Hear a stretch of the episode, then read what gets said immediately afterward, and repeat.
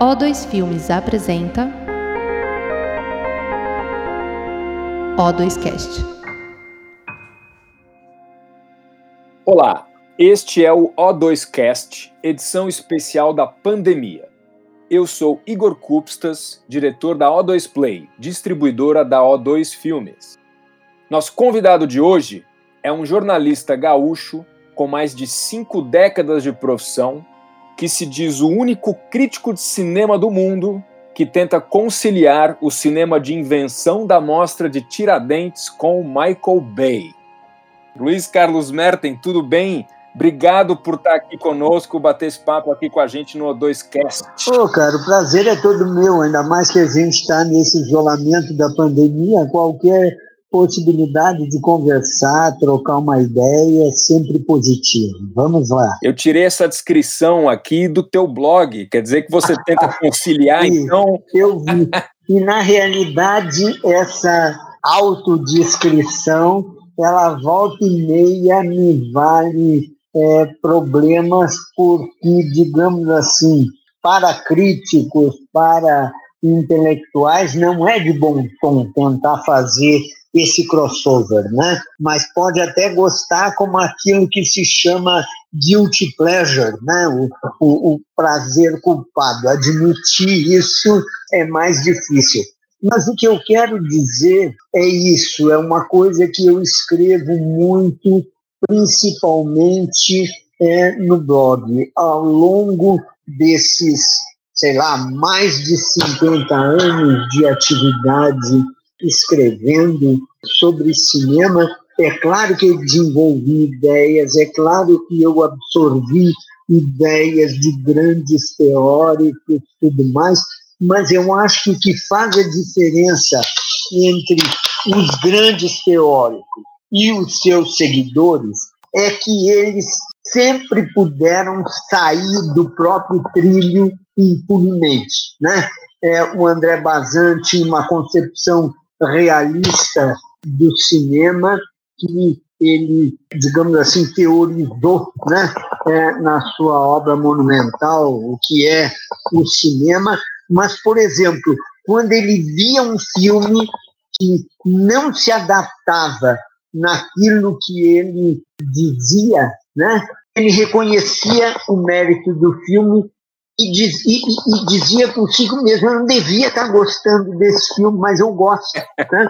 E, e, eu sempre achei esse tipo de independência, sabe, é, de, de não criar para si mesmo uma camisa de força, é o grande diferencial é, dos pensadores que tentam fugir justamente a essas camisas de força. Né? Eu acho que excesso de correção, excesso é, de normas tornam a vida muito chata. Eu quero respeitar os outros e quero ser respeitado, mas dentro, digamos, dessa seara, eu gosto de acreditar que existe uma capacidade de manobra para me permitir é, gostar do cinema de invenção e do cinema de grande espetáculo.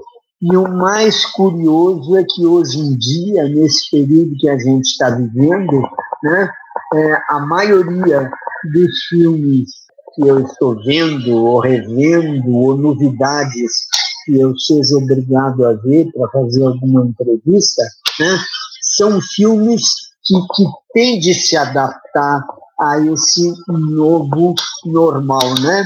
Mas eu sempre fico pensando, né? Se eu estou vendo um filme com diálogo, se eu estou vendo um filme meio fechado é, sobre si mesmo, em termos de, de cenário, de ambientação, tudo bem. Mas e se eu fosse ver hoje, nessas condições, sei eu, o 2001, o Stanley Kubrick, ou o, Lawrence na Arábia, né, do, do David Lean. Será que esses filmes iriam me provocar aquele espanto, aquele, aquele maravilhamento que eu tive quando eu vi aqueles filmes muito jovens lá nos anos 60 Eu sempre me pergunto esse tipo de coisa, né? Meu, meu sonho, meu ideal é sempre ser surpreendido, né? É, mas eu estou devagando, né? eu acho, a gente quer ouvir exatamente esse tipo de pensamento seu, Merten. E agora que, que você entrou no tema da, do isolamento, aproveito para te perguntar como é que está sendo para você você, nesse período de isolamento social, como é que você está se cuidando, como é que você tem se sentido e, claro, como é que está sendo trabalhar nesse período e longe do cinema? Como é que está para você? Cara, olha aqui, ó, Igor, deixa eu te falar uma coisa. Para mim, tudo isso é meio, meio assustador, eu te confesso, porque eu nunca, eu, eu, eu tenho colegas jornalistas, pessoas respeitáveis, etc. e tal, é, que sempre curtiram é, essa ideia, ou que sempre sonharam com essa possibilidade de trabalhar de casa. Eu não, eu, eu, eu, eu sou aquele cara que sempre quis, todo dia, é, ou eu saía de casa, ia diretamente para uma cabine de cinema e depois para o jornal, ou eu ia diretamente para a redação do Estado. Desde que eu vim é, do Rio Grande do Sul, né, isso era é, a minha vida diária. Né? A ideia de trabalhar em casa e tal home office era completamente é, estranha para mim. Eu me lembro que num debate em, em Tiradentes, eu estava falando isso e eu até nem percebia, Igor, como era arrogante da minha parte, mas era uma garotada e eu insistia muito nessa questão que me parece fundamental do cinema como fruição, né? O cinema como experimento na sala escura, como projeção identificativa, toda essa história, né? Então, para mim, o cinema fazia parte do mistério do filme. E, por exemplo, cada vez mais eu vejo, eu sei que as distribuidoras, todo mundo, antes da pandemia, já estava restringindo cabines e oferecendo a possibilidade de a gente ver os filmes por meio de link. E eu sempre detestei essa essa ideia de mandar um filme, o link para eu ver no meu notebook. Nunca, nunca quis isso, mas para a gente, tem pessoas que é a única possibilidade né, de ver é, um filme antecipadamente é essa. Eu bati a pé, não, tem que fazer uma cabine para mim. E, e, e, digamos, como eu sou o Merten, não o Merten, uma instituição, mas eu tenho por trás de mim o Estadão, que é uma instituição, é um jornal, bastava eu dizer, só vai ter matéria na estreia se eu vir é, um filme no cinema. Senão, eu vou esperar para ver o filme na sala, que sai depois, dia seguinte, dois dias, seja lá o que for, vai sair. Mas não no primeiro dia. Então, sempre me proporcionavam essas cabines. Sabe, para mim, que como eu te digo, tem um Estadão por trás, tinha esse poder de barganha, essa possibilidade de dizer, não, tem que fazer, etc e tal. Agora, eu demorei muito para perceber que para um jovem que talvez é, esteja, esteja começando, Sim. isso podia parecer assim muito arrogante, sabe? Mas é que é, também tem a ver né, nessa, nessa fase de pandemia, de isolamento. A gente tem muito tempo, por mais que eu continue trabalhando, a gente tem muito tempo é, livre, né? tempo para pensar em si, no que faz, no que fez, no que deixou de fazer. Então, eu volto e meia me arrependo desse tipo de comportamento mas ao mesmo tempo e, e, eu acho que no fundo eu sempre estive sendo, é, digamos, correto com uma concepção é, que eu tenho, né? É, eu não tenho celular, né? E isso já define o tipo é, de pessoa que eu sou. Então, quando eu vejo essas histórias de pessoas que veem filmes é, no celular, que vem no notebook, que vem, eu acho que a possibilidade é, de, de identificação projetiva, a possibilidade de eu entrar dentro do filme é muito mais remota, né? E eu venho desse outro espaço, né? Dessa outra geração. A minha, a minha formação foi a literatura, é, eu estudei para ser arquiteto antes de ser é, jornalista, desenvolvi noções de espaço e junto com as de espaço, noções de tempo, né? E tudo isso nutriu as minhas é, ideias. E nada disso se ajusta muito a essa tal é, modernidade, digamos, da cultura é, do celular. Eu não quero convencer ninguém a renegar esse presente, embora, para dizer a verdade, eu às vezes até gostaria de fazer isso, né? se isso fosse possível, porque a cada dia o que a gente ouve é a possibilidade de manipulação das pessoas através de fake news e de vários outros expedientes que a manipulação é, das redes sociais tem proporcionado. A gente chegou a esse buraco negro é, do Brasil atual muito em função é, disso. Né? Então, me parece, se as pessoas fossem mais independentes, se pensassem é, mais, eu até acho que seria legal. Mas não, não tem como chorar sobre o leite derramado. Eu me lembro que uma vez eu estava no Festival do Rio e havia um debate sobre justamente cinema sobre celular.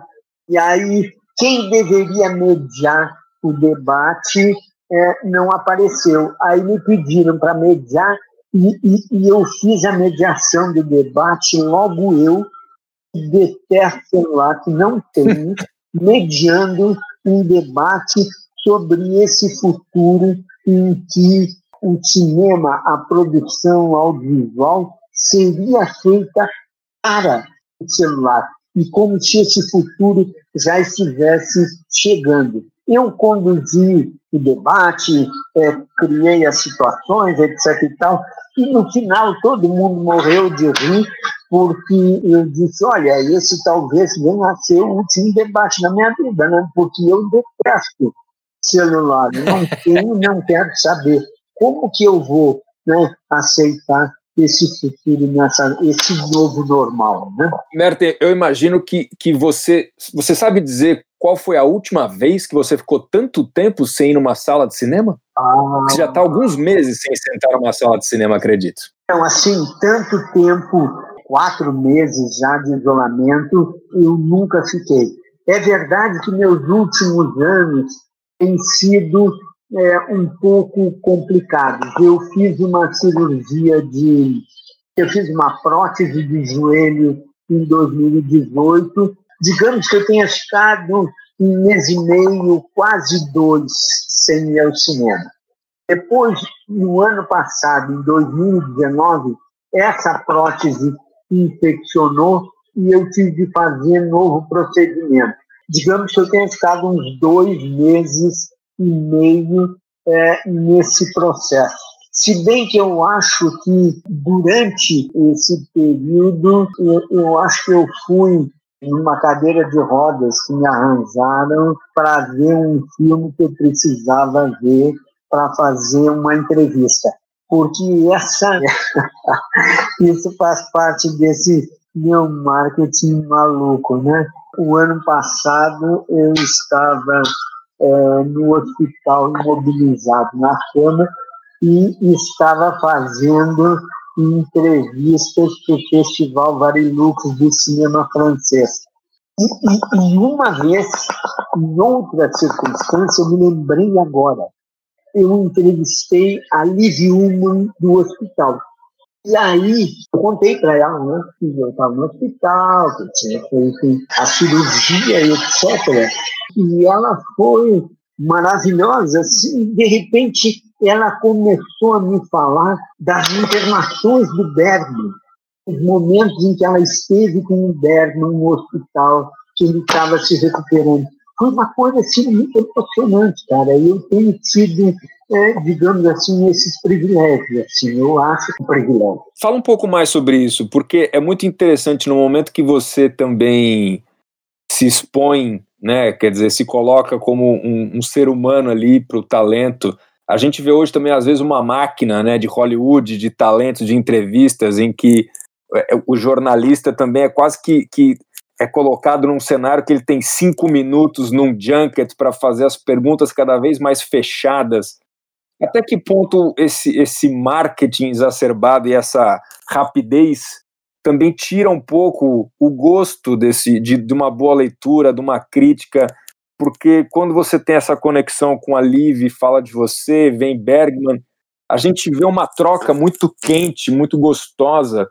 Será que a gente está perdendo um pouco isso também por essa rapidez que você falou, também por esse imediatismo, por esse excesso de digital? Eu, eu, eu acredito que sim, cara. Eu agora tô, tô muito velho para isso, então as majors restringem muito os convites às junkets, né? Até porque hoje em dia as junkets que eles promovem são de filmes de super-heróis, de cômics, esse tipo de coisa, né? mas eu, eu, hoje em dia faço mais entrevistas nos festivais uhum. é, em que eu vou, em Cannes, em Berlim, esse ano fiz umas entrevistas legais em Berlim. Cara, eu, eu, eu tenho, tu, se tu me conhece, tu sabe, eu tenho uma má formação física.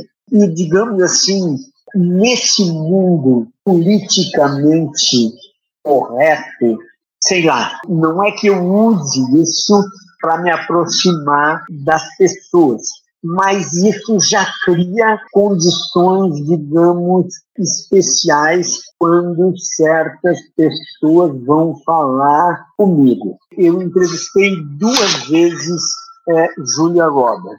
E todo mundo sempre diz que a Julia Roberts é a criatura mais antipática do mundo, e ela trata mal jornalista, etc. e tal.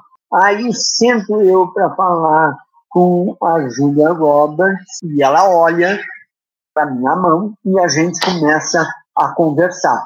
E aí começamos a conversar e eu fiz algumas perguntas, digamos assim, íntimas, não em relação à vida dela, mas em relação ao trabalho, às preferências, filmes que eu gostava mais e que não tinham sido sucesso, e o que, que esses filmes que não foram sucesso representavam para ela. E, e, e, e, e, assim, de repente, eu acho que na terceira pergunta chegou a assessora para dizer terminou. E ela disse: não, eu vou ficar mais com ele. Depois, na segunda vez, quando eu cheguei, ela disse: ah, the guy.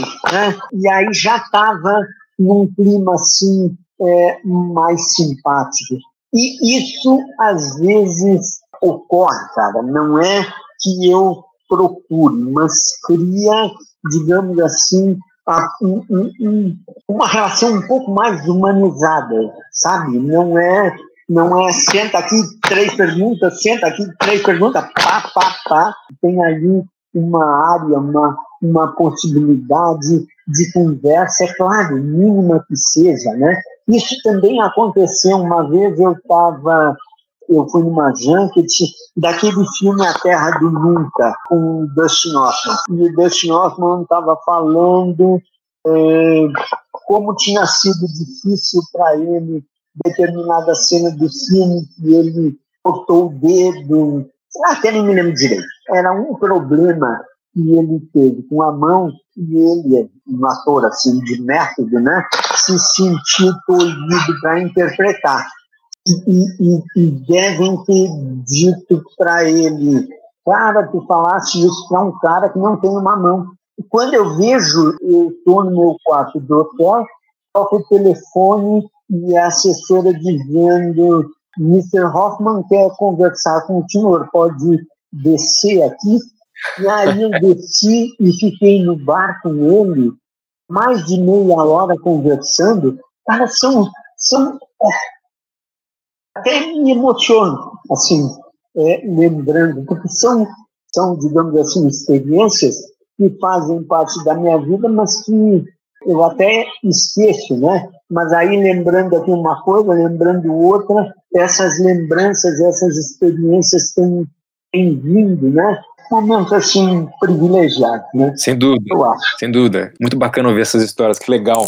E, e, e Merten, você, você começou falando que você busca ainda, né, como crítico, é, esse fascínio que um filme como o Lawrence da Arábia que trouxe anos atrás e o Lawrence da Arábia, sem dúvida nenhuma, é um, é um ótimo exemplo de um filme que, que na telona, que no cinema, é, é uma experiência, né? É, eu próprio tive a oportunidade de assistir ele numa cópia restaurada no Egyptian, estava em 70 milímetros há um ano e pouco atrás, e foi um desbunde para mim poder ver no cinema esse filme que é tão rico, tão, tão incrível, e hoje você está, claro, é, é, sem a opção das cabines, sem a opção das salas, restrito como todos nós ao televisão, à televisão ou ao computador. Tem algum filme que conseguiu te tocar dessa mesma forma, através da telinha, através dessa tela na sua casa? Como é que fica a tua relação com a tecnologia nesse momento em que, de certa forma, também é isso que temos, né? Quer dizer, tem gente que prefere a experiência de ver um filme em casa, e enquanto que imagino que para você possa ser muito frustrante também estar absolutamente preso, mas teve algum filme que te capturou tal qual o Lawrence da Arábia anos atrás? Ah, não, de maneira de maneira nenhuma, né? Eu continuo vendo filmes, eu eu continuo me emocionando mas é diferente, né? Em relação a determinados filmes que eu já conheço, é impressionante como rever esses filmes agora, no streaming, trazem de volta a experiência original. E hoje em dia é muito assinalado isso assim na minha cabeça. Quando eu fui rever A Doce Vida, menino, era como se eu tivesse entrado no túnel do tempo e, e tivesse ido parar no Cine Rex em Porto Alegre, onde eu vi o filme, onde eu consegui ver um filme, era proibido até 18 anos, eu não tinha 18 anos, eu, na época tinha um amigo que também era cinéfilo, nós dois falsificamos a nossa carteirinha de estudante para dizer que tínhamos 18 anos e fomos ver um filme do Fellini no Cine Rex. É, quando a gente tentou passar pelo porteiro, ele barrou, disse que a gente estava tentando enganar ele, que todo mundo entrando, foi aquele vexame, as pessoas passavam e olhando, né? Para aqueles dois guris, né? Aquele negócio. Mas, menino, aí quando o filme começou, ele me chamou e disse: agora vocês entrem bem quietinhos e, e vão lá para cima e vejam o filme lá de cima, que ninguém veja que vocês estão aqui.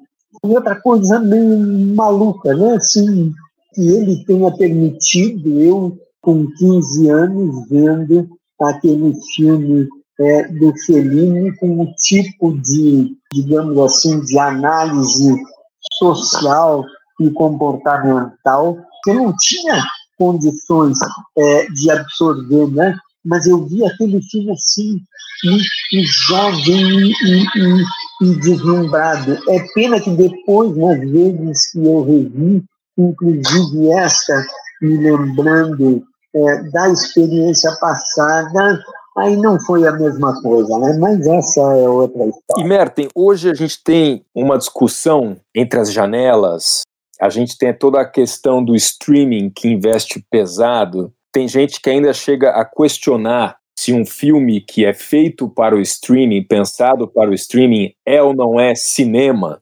Eu reparo até que no seu blog o último texto é sobre o destacamento Bloods, né, que é um filme original Netflix do Spike Lee. E, e eu queria que você comentasse isso e comentasse também qual é o papel da crítica nesse momento. Né? Quer dizer, tem cabimento discutir se um, se um filme é cinema ou se não é cinema por ir ao cinema? E, e, como é que o crítico, como é que você se posiciona em relação a isso nesse debate? Cara, uma das vezes que, que eu tive o privilégio de estar na hora certa, é, no momento certo, foi no Festival de Cannes de 2000, há 20 anos exatamente. Cannes patrocinou naquele ano um debate, um grande seminário para discutir as novas tecnologias. Em 1977, Cannes já tinha promovido um debate sobre a relação entre cinema e televisão. Né? Foi o ano é, em que o Roberto Rossellini presidiu o júri, o Roberto Rossellini havia abandonado o cinema formal e estava fazendo os seus filmes para a televisão, e ele presidiu o júri. Terminou premiando o Pai Patrão, que foi feito para a televisão. Ao longo dos anos 90, o é, Peter Greenaway já vinha fazendo todos aqueles experimentos em relação ao vídeo, etc já vinha se discutindo as novas tecnologias. E aí o Kant promoveu aquele debate sobre as novas tecnologias. Terminou ganhando é, um, um, Dançando no Escuro, do Lavon Trier, o famoso filme que com mil câmeras é, de vídeo, etc. Tal, digital, etc. Mas a questão que se discutia ali naquele momento é assim: se mudar o suporte vai continuar a ser cinema, a gente vai conseguir continuar definindo como cinema e a partir daí, ao longo desses 20 anos, o conceito de audiovisual foi se desenvolvendo é, muito, né? porque o audiovisual, né, é, é, na medida em que ele define essa, digamos, é, simetria que o cinema tem de trabalhar com imagem, com som, etc. Mas isso funciona para televisão, funciona para cinema, funciona para Super 8, funciona para 35 milhões, não sabe o diabo, né? É, então permite esse conceito mais amplo. Mas a questão era, né? Vai continuar sendo cinema? Eu acho que sim, né? Eu acho que a gente tem que se adaptar, mesmo que às vezes eu pessoalmente me adapte é, com certa, com certa, é, não vou dizer dificuldade, com certa tristeza pelo que eu sei que a gente é, está perdendo, né? Mas eu acho que esse processo todo é irreversível, né? Eu continuo preferindo ver um filme no cinema. Eu, eu agradeço a possibilidade de ter visto o Roma do Alfonso Cuarón no cinema antes de ele passar na Netflix, né?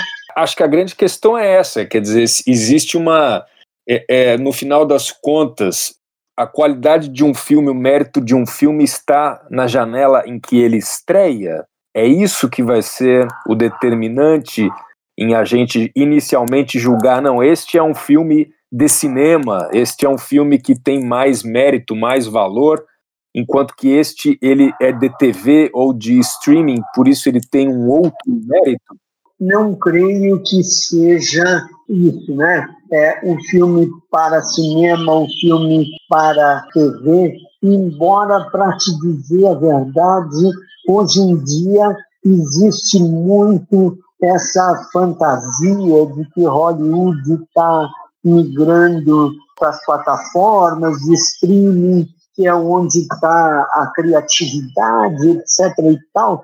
Mas, assim, quando eu vou ver é, os tais filmes nas novas plataformas, meu Deus do céu, né? É, é, o que menos tem nesses tais grandes filmes, nessas tais grandes séries, quando eu vejo, é, é, é, é um elemento de surpresa, de novidade, né?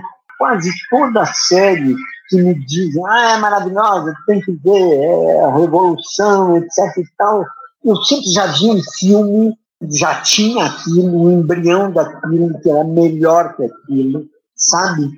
Bem pouca coisa mesmo. Eu, eu insisto sempre é, com o Roma do Alfonso Cuarón. Para mim, tanto faz se é cinema, se é aquilo é genial. Ali tem um pensamento, uma estética, uma construção que é uma coisa extraordinária, assim, realmente. Hoje, é, eu fiz um destaque de filme na TV para amanhã no Caderno 2, e eu com as minhas provocações. Né? O Oscar desse ano, por exemplo, eu não tinha muitas dúvidas de que Parasita iria ganhar o Oscar de filme estrangeiro, mas eu me perguntava se era um filme que eu gostaria que ganhasse um Oscar de filme estrangeiro. E, para ser bem sincero, não era, né? porque lá no íntimo eu torcia pelos é, Miseráveis, né? do Ladjili, né?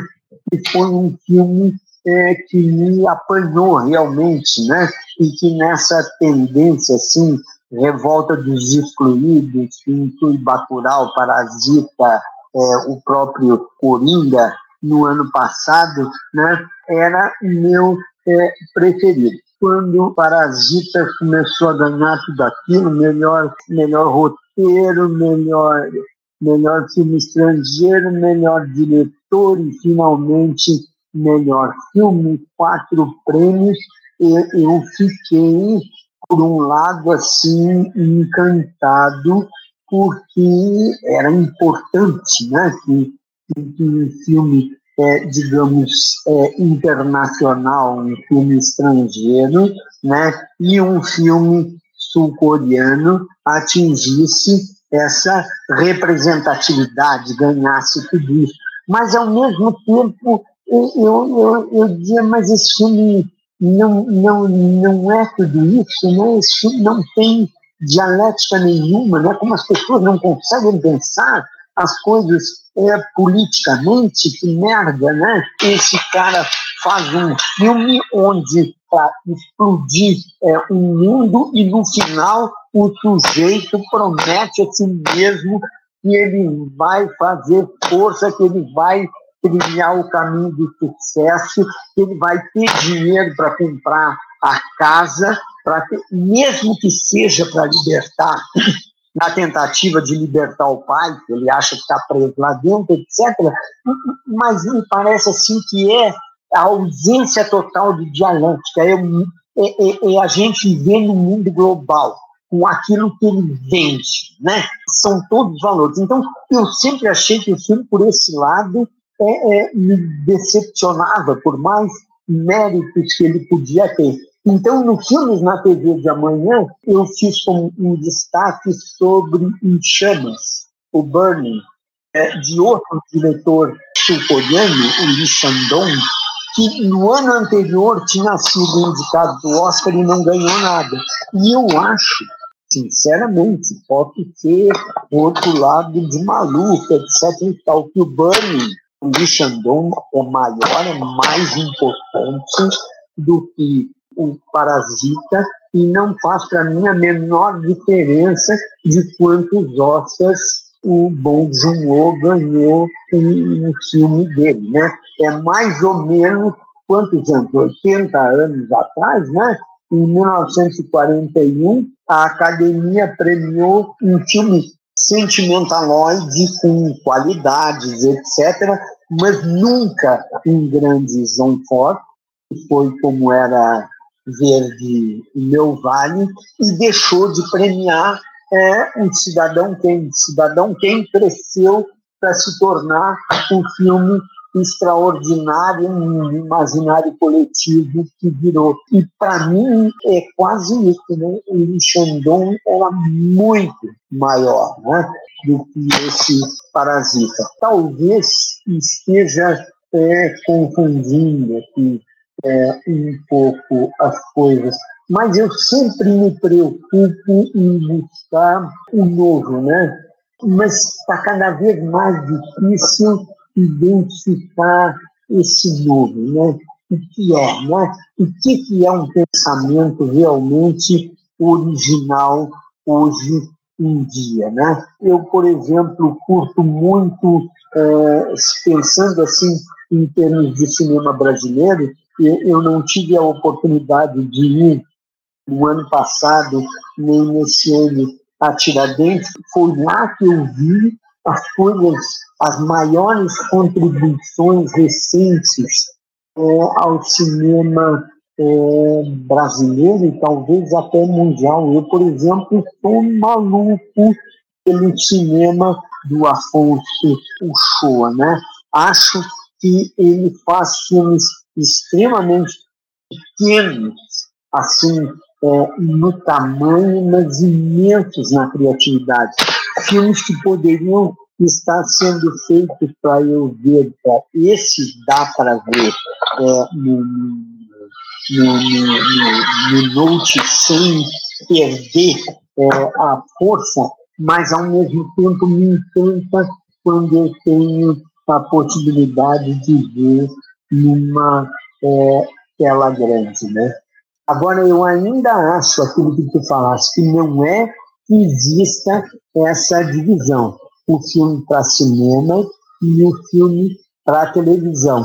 Infelizmente, nessa nova é, Hollywood comercial, os filmes para cinema são os blockbusters, né? São os filmes de super-heróis, são os filmes da Marvel, da Disney, e, e, etc. e tal. Que podem ter seus méritos e tem, né? É, é, embora é, eu talvez até devesse atualizar lá é, o meu blog, porque embora eu ainda esteja usando como referência o Michael Bay, é lógico que Michael Bay meio que se dissipou é, nas trevas do cinema e hoje em dia os caras que eu acho realmente é, interessantes né, nesse, nessa tendência blockbuster são o Zack Snyder, que eu acho que é um, um gênio, Christopher Nolan, e um pouco menos do J.J. Abrams. O J.J. Abrams eu gostava muito quando ele fez lá o, o Super 8, né? Depois, quando ele entrou nessa onda Star Wars, me decepcionou um pouco, né? Muito tem se falado, né? Existe hoje a gente está discutindo muito da, da importância da representatividade, né? Isso tanto na frente como de trás das câmeras. É, nunca se falou tanto sobre a importância de ter mulheres diretoras, né? Da representatividade do cinema negro, dos, dos temas mais relevantes da sociedade estarem presentes no cinema, né? Que, que sempre foi muito dominado por alguns tipos de, de gêneros e raças, enfim, esse, esse é um tema quente do momento. Uh, hoje mesmo é, saiu aí a seleção de Veneza e tem um recorde de mulheres dirigindo né, na seleção do festival. Então isso está sendo muito falado ultimamente. Como é, como é que você vê isso? Quer dizer, como é, qual é o poder do cinema nesse momento que a gente abre o cinema para mais pontos de vista, para outras pessoas da sociedade? O, cinema consegue ter esse efeito de mudar a impressão que a gente tem da realidade, ele, ele, ele ajuda a gente a construir essa imagem da, da realidade e aproveitando é, em relação ao nosso cinema, ao cinema brasileiro, né, que é a gente nos vendo, a gente se estudando, a gente se representando. Qual é a relevância de um país ter um cinema forte e incentivar a produção desse cinema? Igor, é interessante tudo isso que tu fala, porque nesses, é, digamos assim, nesse período da pandemia, digamos que ele tenha sido muito marcado pela experiência do Black Lives Matter, né? Que, que a partir é, é, do, do, do, que ocorreu é, nos Estados Unidos com George Floyd, houve uma mobilização é, mundial e que terminou chegando ao Brasil. E o Brasil é um escândalo é, particular, né? porque a gente viu repetidas vezes, na sequência é, do que ocorreu nos Estados Unidos, as autoridades daqui é, reafirmando compromissos com direitos humanos, etc. e tal, e no mesmo dia um policial de São Paulo trepou lá no pescoço de um prisioneiro, ele derrubou uma senhora negra e também enfiou o pé no pescoço dela. É, então, é, de repente, parece que essa é, esse desrespeito básico pelo direito humano, esse racismo estrutural que trata o outro como cidadão de segunda categoria, sem direitos, parece que, tá, que está muito enraizado no nosso inconsciente coletivo, né? A partir de, sei lá, 20, é, 30 anos, talvez um pouco mais, houve uma conscientização é, muito maior pelo direito dos negros, pelo direito das mulheres, pelo direito de todas as minorias, de trans, gays, lésbicas, sabe? Então, é, é cada segmento passou é, a reivindicar né, o seu, o seu, é, o, o, seu espaço cidadão dentro é, desse, desse universo em que a gente vive. É, é, é, é uma coisa que eu tenho, que eu tenho pensado muito, cara. Assim como crítico, como jornalista é, de cinema, as pessoas me perguntam assim, qual é, é o tipo de cinema é, que tu queres, que tu defende, seja lá o que for.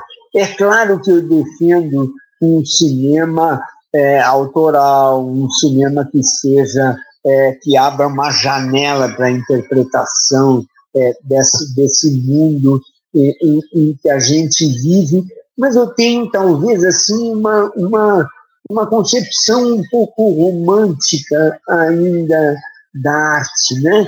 A arte assim tal como a entendiam, sei lá, eu, eu penso sempre eu penso sempre, quando eu li, eu era muito jovem quando eu li as cartas a Tel é, do Van Gogh, né? É, e, e, tem uma carta, né, que eu me emociono, estou capaz até de chorar falando aqui.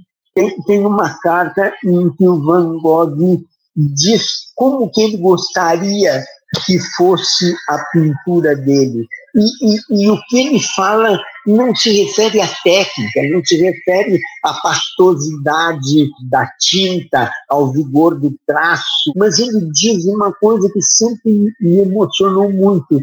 Ele diz que gostaria que o quadro dele fosse uma forma de consolar as pessoas pela miséria da vida delas, da vida de todos. E, e, e eu, eu, eu nunca achei uma definição mais bonita do que deva ser a arte, sabe? Senão esse compromisso é, visceral com o humano. E dentro desse compromisso com o humano, eu acho que o cinema tem, hoje em dia mais que nunca, de ter representatividade, as pessoas têm de estar representadas na tela e atrás delas nós temos que ter diretores brancos, negros, mulheres, é, trans, gays, lésbicas, seja lá o que for, diretores índios, diretores nativos, por que não, né? Por que não? Temos de ter essa, essa pluralidade e, e, eu acho que se a gente tiver isso, a gente só, só tem a ganhar. E é por isso mesmo também que eu acho que mais do que pensar no cinema que nós queremos, no cinema é, que eu acho que a gente deve ter, eu acho que a gente tem que pensar, em primeiro lugar, na sociedade que a gente quer ter, a sociedade que a gente quer construir. Nós chegamos a um momento na história é, do Brasil. Outro dia, é, o João Moreira Salles publicou na revista Piauí um texto maravilhoso é, analisando Bolsonaro e a morte, e a ideia do texto é que essa gente que chegou ao poder, no bojo desse movimento que usou Bolsonaro para catalisar alguma coisa que já estava dispersa, uma insatisfação, sei lá, né? É, que já existia um movimento cujo compromisso é com a destruição. Eles não pensam em construir nada para colocar é, no lugar. É, é, é, a questão é destruir. Então, eu acho que é fundamental que a gente se una enquanto sociedade nesse caleidoscópio todo para impedir essa destruição. E para você que está aqui ouvindo o O2Cast e esse papo sensacional com o Merten, olha só que coisa boa, tem mais. Porque ele colaborou tanto, ele trouxe tanta informação legal para a gente, que a gente foi obrigado a dividir o podcast em dois. Então, volte aqui, acompanhe os canais da O2 e assista mais um pouco do nosso papo. Ele falou do Scorsese, ele falou muito sobre os filmes que ele mais gosta, que marcaram época e muito mais. Então volte e escute a parte 2 do podcast com o Luiz Carlos Merten, crítico de cinema do Estadão.